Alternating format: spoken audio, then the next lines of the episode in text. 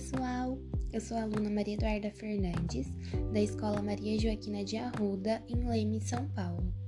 E hoje, no dia 25 de agosto de 2021, vou abordar um pouco com vocês sobre o tema As Novas Profissões no Século XXI. Vamos ver de forma sucinta sobre o que significa, quais são as novas profissões e quais profissões devem ficar para trás. É fato que, com o decorrer do tempo, tivemos grandes descobertas que auxiliaram na evolução das profissões. Um exemplo clássico disso é o de pessoas que trabalhavam no campo e que foram substituídas por máquinas. Mas por que essa substituição ocorre? E por que há profissões que existem há tanto tempo? Vamos ver sobre isso agora.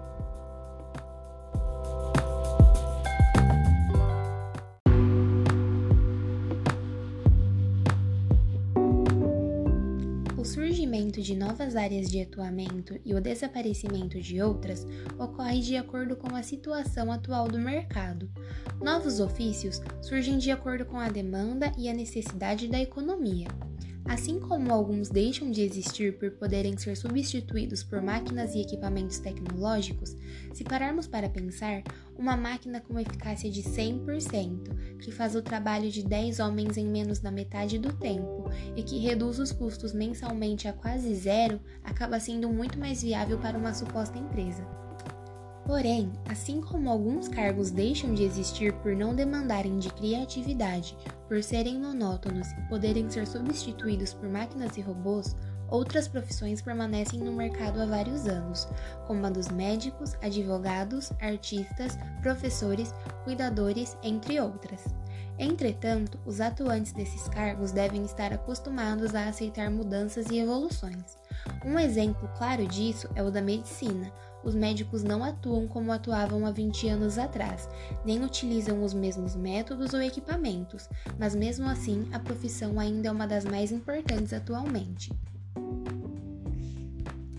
Segundo o site Guia da Carreira, algumas das profissões que serão destaque para os próximos anos são cargos em geral de apoio à saúde, cargos voltados para a produção de tecnologia, analistas de dados, profissionais em telemarketing, consultores em investimentos, desenvolvedores de sistema e cibersegurança, entre outras profissões.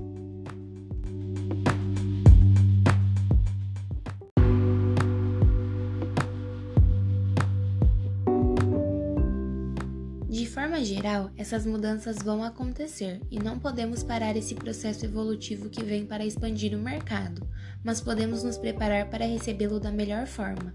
Podemos estudar e estar sempre atentos a essas novas tendências nas profissões. Não é necessário que criemos pânico e medo de não ter mais empregos e ser tudo controlado por robôs, porque assim como algumas profissões desaparecem, várias outras surgem todos os dias. Espero ter auxiliado um pouco no conhecimento de vocês acerca desse tema. Obrigada por escutarem até aqui. Até uma próxima!